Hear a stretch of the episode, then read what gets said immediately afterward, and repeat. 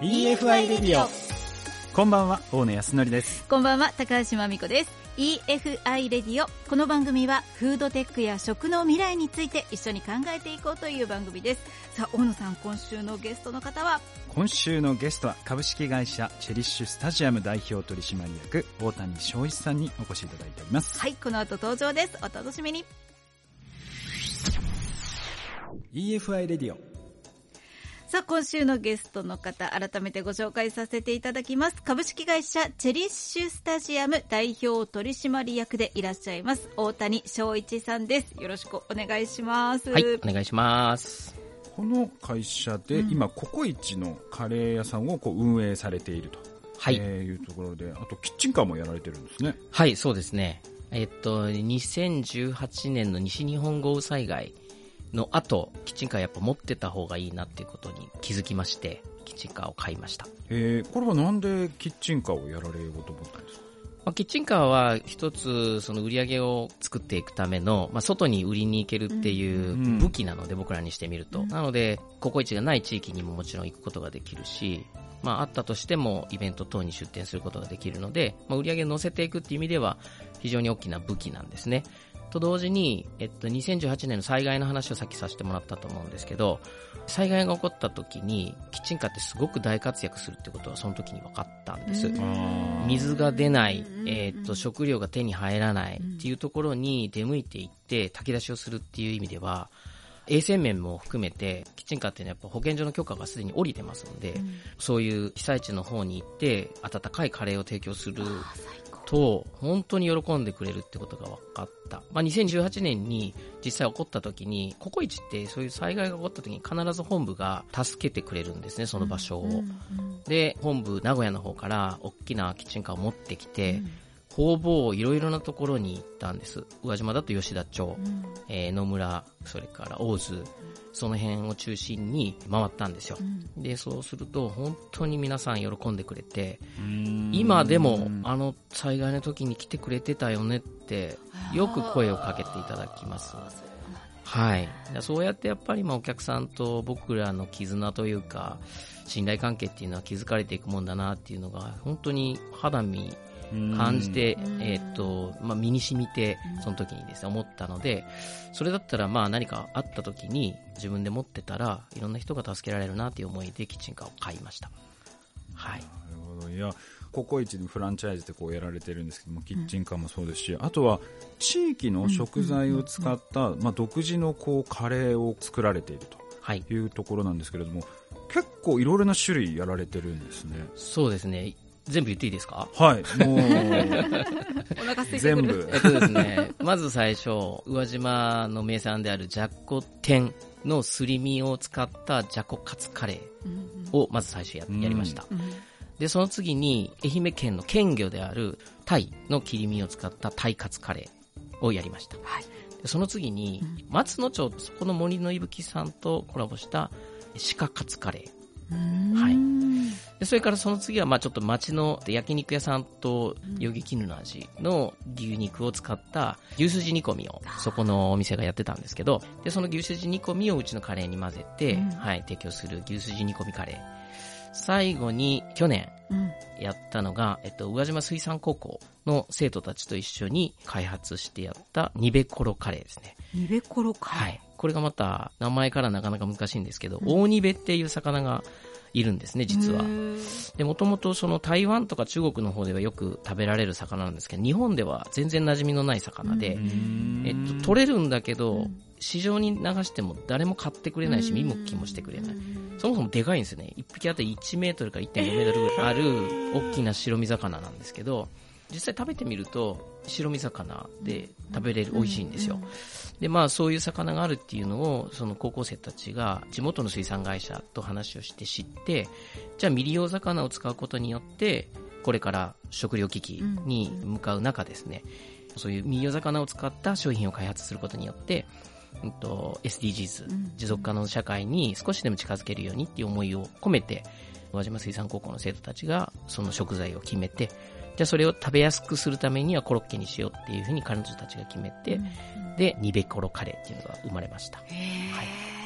ごいですね。いやでも私がちょっと意外だったのは、まあ、ココイチって、まあ、ある意味全国チェーンをされている会社さんですけれども独自のこういうメニュー開発って OK なんですね、そうですね。僕がココイチに関わるようになってから今ちょうど14年なんですけど、うん、もうその頃にちょうど、えっ、ー、と、ストアレベルマーケティングって呼ばれる店舗ですよね。うん、のレベルで、えっ、ー、と、マーケティングができるっていう仕組みを取り入れてたんです。で、当初は、まあ、どちらかというと、その、各店舗がやりたいことを、うんやってたんですけど、うん、途中からやっぱ地域に根ざすことが、まあ、ココイチの一つの理念なので、地域に根ざすためには地域のやっぱ食材を使ったストーリーのあるご当地カレーを作っていった方がいいよっていうふうにどんどん切り替わっていって、うん今ではそういうストーリーがない店舗レベルのマーケティングと呼ばれる商品を作って出しても本部の許可は得られないんですけど、ちゃんと地元の農家さんだとか生産者さんだとか、まあ、もしくは行政、会社、そんなところと、えっと、しっかりとコラボレーションをして、商品を開発して販売することによって、えっと、本部の許可が得られるという立て付けですね。まあ、ココイチ本部にとってみれば、基本フランチャイズなので食材っていうのはココイチ本部が提供して、ココイチ本部が儲かるようになっていると、仕組みとしては。なので、僕らが地元の食材を使って、物を販売しても、ココイチの本部は実は儲からないんですよ。うん、なので、普通はチェーン店っていうのはそういうことやらないんですけど、ココイチのその理念の中に地域に根ざすっていう理念があるので知らなかったです、なのでそういう許可を得られる仕組みがあったので、まあ、そこに目をつけて今地域の生産者さんたちと一緒になりながらいろんなものを開発して販売していると。はいココイチ暑いですね。暑いですね。いすねいや、本当になんか知らなくて、大谷さんが独自のメニューを出されてるのは SNS とかで存じ上げてて、私も宇和島行った時はもう食べてるんですけど、なんか、どんな感じなのかなっていうのはずっと不思議だったんですよ。まあ、今でこそいろいろ声をかけていただく機会が多くなったんです。最初の頃は自分から地元の名産とか、あの、どういうものをやったらストーリーが作れるのかっていうのを、こっちからアプローチして、販売一緒にやってみませんかっていうようなことをやってたんですけど、最近はだいぶそこの認知が広がってきたので、その自分が何かをこうアピールしたい商品が例えばあるとするじゃないですか、これちょっと残念なところなのかもしれないですけど地元の商店だとかお店が地元の食材を使って何か商品を販売してもそんなにニュースにならないんですよ実は。けど僕らみたいに全国チェーン店が地元の食材を使って何かをやるってなった時に、やっぱりメディアとか行政の興味関心度合いっていうのはすごく変わってくるんですね。でそこのそういう反応をうまく利用してその食材とか商材をいろんな人に知ってもらうっていう広告塔になりたいと思って、まあ、僕は今やってます。だから売れようが売れまいが実は僕にとっては言っていいのかどうかわかんないですけど、あんまり関係ないんですよ。うん、あの、うちのメニューって必ず表面はカレーのメニューなんですけど、うん、裏面にすると、その商品を売りたいと思っているその生産者さんだとか、周りに関わる人たちが情報が載っているようなメニューにしてるので、そのものが売れようが売れまいがは、どうでもいいって言っちゃうと、ちょっとあの語弊があるかもしれないですけど、どちらかというとそのそういうものを一生懸命作っている生産者さんがまず地元にいるってことと、その商材っていうものがまだ世に出てないものであればその商材っていうものが存在するっていうことを知ってもらうきっかけになるっていうのが、まあ、僕らが今やってるご当地カレーの役割かなと思ってやってます。はい。すごいですね。その情報を知ってもらう生産者の今の現状っていうのを、まあ、少しでも多くの人に知ってもらいたいという思いで、まあ、こういう地域の食材を使った取り組みをされている。とそうですね。はい。あとなんか最近ですとコワーキングスペースを宇和島にこう作られたようなんですけども、これはなんで宇和島にこのコワーキングスペース作られようとしたんですか？僕、その、高校卒業してから都会に、大阪に出たり、東京出たりとかしてるんですけど、まあ、ずっとサラリーマンをやってまして、ただ、若い時からずっと地元意識が強かった。うん、高知県にいつか帰るっていう思いがすごく強かったんですね。で、いつにしよう、いつにしようって思いながら、やっぱ東京も楽しいし、とまあ、ずるずるとこう行っていって、まあ、ある時ふと、やっぱりそろそろ帰ろうかなと思った時があって、で、地元に帰ってきて、その時にどうせ帰るんだったら何かで独立しようと思って、ココイチを選んで、えっ、と、修行を始めました。で、修行が終わって、まあ、いろいろ紆余曲折あって、宇和島で開店することになったんですけど、まあ、あの、宇和島では最初の3年、4年はもうずっと、えっ、と、オーナー兼店長で、ずっとお店に張り付いてお仕事してましたが、まあ、そういうご当地カレーとかをやることによって地域の方々とつながりを持つことができました。で、もともと地元意識っていうか地域貢献をしたい人間だったので、ただの全国チェーンで自分の会社を終わらせるのは面白くないから、えっと、どうせだったら、まあ、そういう人の集う場所、特に若い子たちが居場所を持てるような、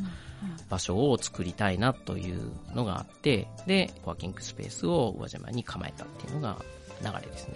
はい。いやちょっとね、すごいお聞きしたいのが、まあ、ある意味その、フランチャイズのチェーンで、まあ、本部が用意したものを売れば楽じゃないですか、うんうん、そのままやれば楽なのに、あえてその新しいことにチャレンジする。で地域に貢献したい。でコワーキングもそういった思いでこう作られてるってあれなんですけどそこまでその地域に貢献したいって思うようになった何かその原点って何なんですか？何なんでしょうね。いや、暑いなと思って、なかなかできないじゃないですか。あの、人が喜ぶのは好きなんですよ。うん、昔からそうなんですけど、いろんな人が集ってて、誰かつまんなさそうな人がいると、ものすごく気になるタイプなんですね。そういうのが多分もともと今底にあるからなんじゃないかなって勝手に思ってます。わからないんですけど。しかもなんか私もてっきり宇和島の方だとばかり思ってたんです。はい、地元が高知ということで、はい、その高知で帰ろうと思ってずっとやってて、でもまあいろいろあって宇和島に出店ということで、そのなんかこう葛藤みたいなところってありました？ありましたね。そうですね。高知で独立したかったんで、ただ、まあ、それってタイミングがすごくあるじゃないですか。高知でしたいって言っても高知にはもうお店もあるし、もう実際オーナーもいらっしゃるし、したいって言ったってできないことだってあるわけで、まあ、そんな中で、僕の地元ってあの高知県なんですけど、ちょっと西の方で、今でいう四万十町って呼ばれるとこなんです。で、高知市内から四万十町、宇和島市から四万十町って実はそんなに変わらないんですよ、距離的に。なので、まあ自分の親がもう今79なんですけど、親父は。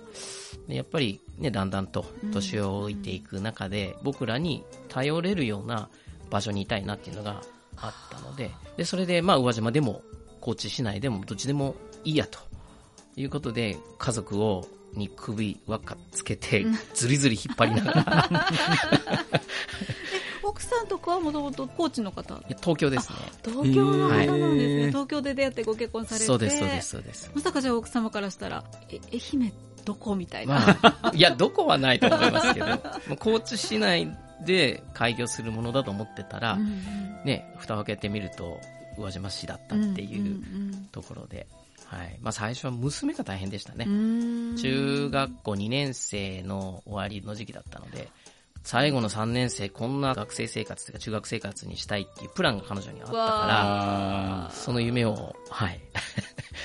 あの、最後の最後までやっぱ言い出せなかったですけど、どっかで言わなきゃいけないですから、まあ言った時に、やっぱり1ヶ月ぐらい口を聞いてくんだ、ね、そうか。ね、でもそんなのこう乗り越えられて、で、こう、コワーキングスペースまで宇和島に作ってしまうという、いやー、暑い。ね、暑い、暑い方なんです、本当に。まあでもおかげさまで、様々な人に出会える機会をいただいてます。はい。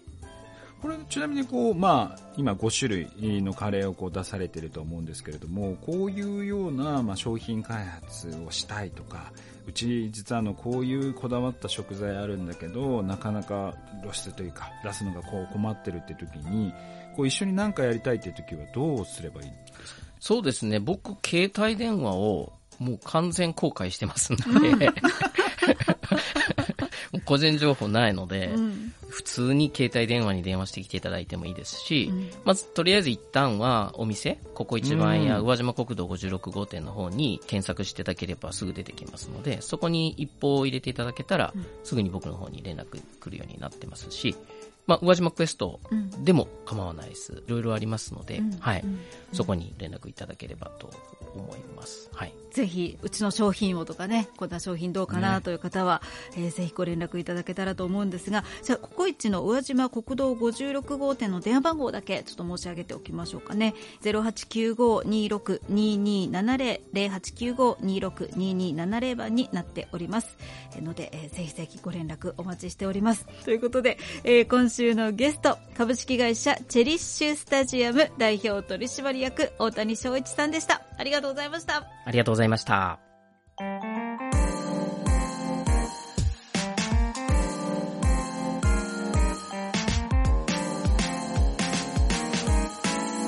EFI トピックスさあここからは EFI トピックスのコーナーです。大野さん今週はどんな話題でしょうか、はい、今週はですね、はい、培養肉です。培お肉その反応すごくナイスですね。あんまり聞いたことないと思うんですけどこの培養肉というものがですね、はい、アメリカで承認を受けまして販売が可能になったというものです。で培養肉って何かというと実際の動物からですね、うん。生体サンプルを採取してその小さいお肉の塊からステーキ作るっていう、うん、美味しいんですかね。ねちょっとねそれはわからない。それはわからないけれども、はい今はまあやっぱりすごい問題になっているのはその動物をこう作ったりする過程の中で、まあ、餌とかいろいろなものを使って環境に負荷をかけたりだとか、まあ、あとコストもどんどん上がってきているとか、ね、いろんな問題があるんですけどそれは動物を殺さないで細胞だけをこう増やしていくというものなので。あのまあ、環境にま非常にいいというもので注目をされているものですで今までは結構その安全面とかでいろいろ言われていたんですけれども、まあ、アメリカで、まあ、FDA という、まあ、そういうものを認可する機関が認めたということで、まあ、アメリカでもそういったものが販売されてくるんですが今はちょっとね高いんですけれどもひょっとしたらあと23年後には日本の、ね、中にもスーパーマーケットにも肉のコーナーの中に培養肉っていうコーナーができるかもしれないとらのこう食料危機とかを救ってくれそうな一つにはなりそうですね、はい、今までみたいにその餌をなんか使ったりだとか、環境への負荷っていうのも本当に少なくなってくるんでしかも大量生産もできるようになってくればもう本当に多分安くできるようになってくる。しかも味がその今大豆ミートとかあるんですけど、うんうん、あの肉そのものなので、偽物ではなくそれを培養してるので、だから多分違いは分からないと思います。そういう時代が来るんだなと。本当ですねということで今週の EFI トピックスのコーナーでした。EFI レディオ